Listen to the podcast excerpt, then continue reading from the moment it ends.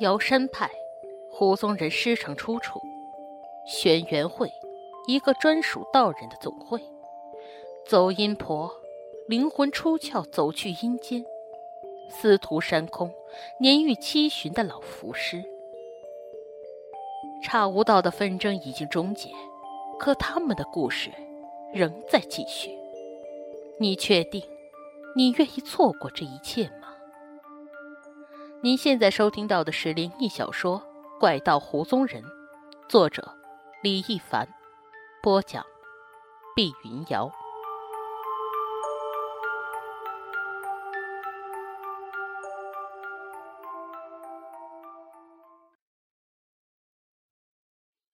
第二章，瑶山道法。胡宗人接着说，到后来他才明白。原来邢雅子说的那番话，并不是想要赶他走，相反，却是在暗示他自己想收他做徒弟。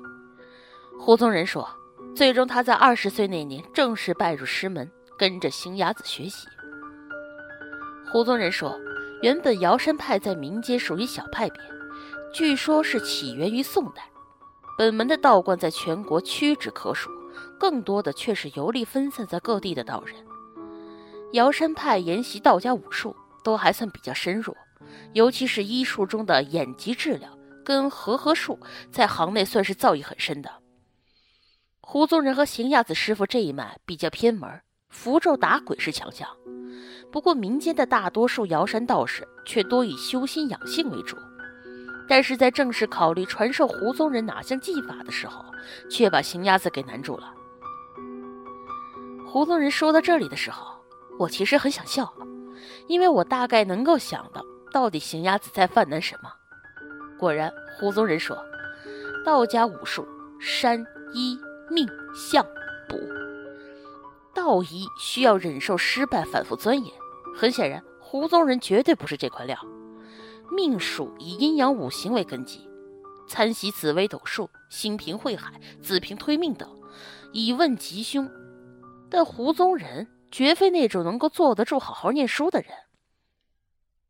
胡宗人说：“当初邢伢子在选择到底教他什么好的时候，就是这么一个一个举例，然后每例举一个就伤脑筋的摇摇头，这让他非常不爽。”邢伢子又说：“相术相对而言比较容易上手，但是要精通却非常困难，主要是看全相、批风水。可胡宗人心性浮躁。”今后若以此为生，存在着动不动就殴打客户的隐患啊！我没能忍住，哈哈哈的笑了起来。所谓最了解弟子的，永远是师傅。我确实也很难想象出胡宗人盘着双腿、摇头晃脑给人看相的模样。于是我跟胡宗人说：“你师傅说的真对啊，幸好没教你这个，否则哪是在帮人呢，简直是在害人呢。”胡宗人白了我一眼，接着说：“后来又说到卜术，那学的可就更多了，易经、奇门遁甲、大六壬大全、太乙神术，比命学还难学。”所以贤伢子说到一半的时候，看了看胡宗人，然后痛苦的摇摇头。胡宗人这时候就忍不住了，他这种不知天高地厚的人，口不遮拦的问贤伢子说：“师傅。”你这也不让我学，那也说我学不会，那你收我当徒弟干嘛？难不成让我成天跟电视里一样盘膝打坐炼丹成仙吗？星伢子打断他说：“要炼丹的话，我觉得你还是不行。”星伢子说：“这炼丹术来自道家武术的山，那是最最需要静心的一项本领，你天性就静不下来，所以就别尝试了，省得还把自己逼得疯疯癫癫的。”而山下面的玄点是要你熟读儒墨思想，这很明显也和你相距甚远。拳术咱们瑶山派早已失传了，就只剩下些早课晨练的把式，无法用于防身。胡宗人似乎从小就是个喜欢打架的家伙，所以这拳术他也用不上。我狂笑不已，对胡宗人说：“看不出喜鸭子师傅这么幽默呀。”山家的几套法子都给排出信了，现在就只剩下符咒术了吧？胡宗人一拍大腿说：“可不是嘛！我师傅会的东西不少，到最后发现能教我的，我也能学好的，就只有驱鬼符咒了。哎，你说我当初好好一个青年，怎么只学了这么点东西啊？我说，其实邢鸭子师傅啊很有眼光，因为的确只有这套手艺才最适合你。你虽然是个道士，但是比起咱们很多认识的道士来说，你太鲁莽，不够沉稳，这你自己也是知道的。胡宗仁没回答我这个问题，而是接着说：“到后来，每天跟着师傅学，一直学了六年。出师的时候，师傅亲自给我制作了一个抓鬼的麻袋，还有三宝法印都给了我，这才让我出去游历。说要云游至少两年才能回故乡。至于后边该做什么，就全靠自愿了，只要别作奸犯科，干有损师门形象的事儿就行。”胡宗仁接着说。原本自己刚出师，心里很兴奋的，而那个时候，胡妈妈也渐渐对胡宗仁当道士这件事儿理解并消气了不少，多次劝胡宗仁说：“早年那个被他揍的小孩也没说要继续追究了，在外面玩累了就回家去，过几年他也要退休了。”胡宗仁说自己是因为闯祸才跑路，如果不混个名堂出来，怎么好意思回家呀？怎么对得起这些年消耗的时光啊？于是他先后在四川、贵州、湖北、陕西、甘肃等地流窜。尽管刚出师是个新手，但凭借过硬扎实的摇身手艺，屡屡得手，也在很多新一辈的道家门生里算得上是声名鹊起的一个。胡宗仁如果论辈分的话，和我是同辈；按岁数来说的话，胡宗仁比我大几岁，我应该称呼他为师兄。不过我们俩所学不一样，他是纯正的道士。我却是学习祝由的，尽管我也了解一些道法，但毕竟只是皮毛。我们俩拜不一样的祖师爷，甚至可以说，尽管都是伏羲的弟子，我们俩的祖师爷却是敌人死对头。他是拜皇帝的，我是拜蚩尤的。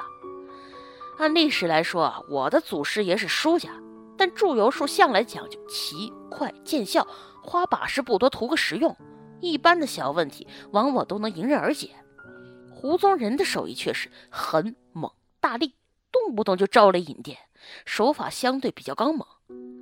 瑶山胡宗仁这一脉更是如此。正因为这套路过于直接生猛，所以才特别适合胡宗仁的个性，他也因此更加得心应手。胡宗仁说，也正是那两年时间，大量的实战经验让他手艺越来越熟练了。但是他那火爆脾气和嫉恶如仇，并没随着年龄的增加而有所改进，他依旧很狂妄鲁莽。直到二零零七年，他结束自己的游历，先是回仪陇老家待了段时间，发现那地方小，生意少，自己又是个非常闲不下来的人，于是就留了一笔钱给胡妈妈，自己又去了成都。因为邢鸭子师傅在带了胡宗仁以后，随着自己年龄大了，他云游起来也费劲儿。于是就开始在成都隐居，每天和一些行里的朋友喝茶、下棋、逗鸟、聊天，倒也算是安度晚年了。胡宗仁自己在成都接了些小单子来做，但是在这期间，他闲得无聊，就开始跟人学着一块打牌赌钱。胡宗仁说到这儿，叹了口气，他苦笑着说：“也正是因为开始赌钱，才认识了一个家伙。”因为那个家伙自己才被差无道给缠上了。不过他也说，但如果不是因为这样，咱俩也不会认识了。这件事我记得，当初夏老先生把胡宗仁推荐给我的时候，就说了一个很重要的理由，就是我俩当时有个共同的敌人。胡宗仁说，当时他拒赌，结果让警方给查办了，罚了款，还被拘留。他说那是他一辈子觉得最羞辱的时候。但是又没办法跟警察干起来，加上自己理亏，师傅还在成都，总不能给他老人家丢人吧？于是就默默认罚了。胡宗仁说，当晚拘留的时候，后边关进来一个人和他一个号子。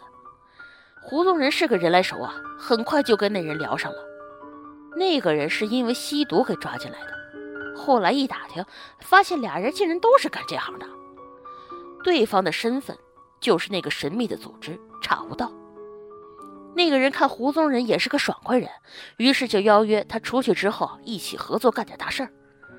胡宗仁问他是干什么的时候，他说：“咱们去医院太平间收点活去卖，能赚钱。”胡宗仁说：“废话，我他妈当然知道能赚钱，可是这么做太没良心了。”于是，当时剩下的关押时间里，他就一直忍着没发作，而是装作很感兴趣的留下对方的联系方式。等到他们俩都放出来以后，胡宗仁找了一天心情不大好的时候，约这家伙出来喝茶，结果借机找茬，然后制造点矛盾，接着就把人家给揍了一顿。在店老板报警后，警察没来的时候，他就溜走了。但是胡宗仁说，在那场打斗里，自己也挂了彩，流了血。然后被对方给拿去了，由此制作了自己的八字。胡宗仁指着我说：“这就跟你当初是一样的。”我点点头，说：“要不咱们俩怎么能成朋友呢？经历肯定是类似，只不过我可没你那么傻乎乎的。”而在那之后的事儿，很多都是大家知道的。从二零一零年开始，我跟胡宗仁和差无道的恩怨，虽说是在富强的带头下一笔勾销了。但那毕竟只是我和他生活中的一个拼凑的碎片而已。从二零一零年二月底开始，一直到二零一一年的十一月，我渐渐对这行的生计出现了疲态。大概是因为之前的那次大动静，差点把自己命都给弄没了，产生畏惧了吧。所以在那期间，我和胡宗仁也照样接到很多各自的业务。他有时候会叫上我一起，有时候则不会。而我则大部分都会丢给他跟我一块做，也许是朋友间的信赖问题，毕竟不是谁都能因为一场灾难而结识一个生死与共的兄弟的。于是说，那期间我长期跟胡宗仁混在一块儿，时间长达一年半。